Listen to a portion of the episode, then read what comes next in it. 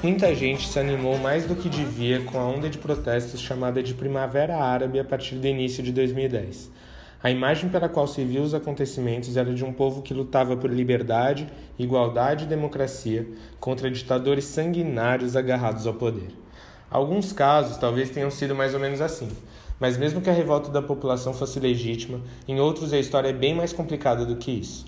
É o caso da Líbia, governada por Muammar al-Gaddafi até 20 de outubro de 2011, quando um grupo de rebeldes apoiado por forças estrangeiras o capturou e o linchou, com transmissão ao vivo para todo mundo e para a alegria dos que viam nele o símbolo de todo o mal. Mas achar que matar Gaddafi melhoraria a vida do povo se mostrou fruto de pura ingenuidade. Vejamos. O coronel Muammar al-Gaddafi tinha apenas 27 anos quando chegou ao poder ao lado de um grupo revolucionário que depois o rei Idris em 1969 na Líbia. Crítico do, da submissão do país às potências estrangeiras, sobretudo à Itália vizinha, uma das primeiras medidas do governo revolucionário foi expulsar do país as bases militares ocidentais.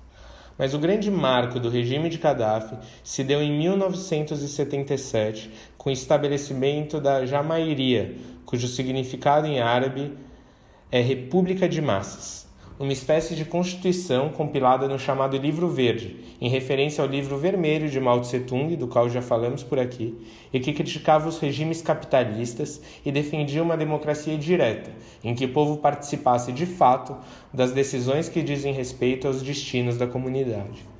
Gaddafi defendia menos força para os parlamentos e para as elites partidárias e chegou a substituir os poderes executivo e legislativo por comitês populares, organizados nos bairros e presentes também nas universidades, sindicatos e locais de trabalho. Ele sempre foi um crítico feroz das burocracias e muitas vezes atacou o próprio governo do qual fazia parte, conclamando o povo a controlar o Estado e participar ativamente da vida pública. Com uma grande reserva de petróleo em território líbio, Gaddafi defendia que a renda proveniente dele fosse destinada em favor do povo. E de fato, diferentemente de países em que as riquezas materiais se concentram em poucas mãos, a Líbia sob seu governo não via pobreza e chegou a ter uma ampla classe média com razoável padrão de vida. No plano internacional, Gaddafi ficou famoso por sua defesa intransigente da soberania líbia contra o imperialismo.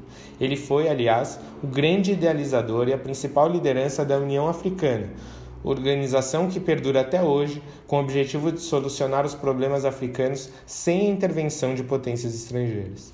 É verdade que nem tudo funcionava às mil maravilhas na Líbia de Gaddafi.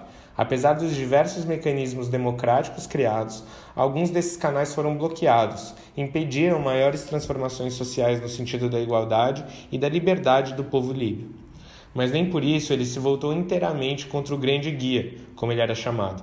Sem o apoio e financiamento de países como Estados Unidos, Inglaterra e França, de olho no petróleo, até então controlado pelo Estado e não pelas empresas multinacionais, Gaddafi não teria sido deposto e assassinado.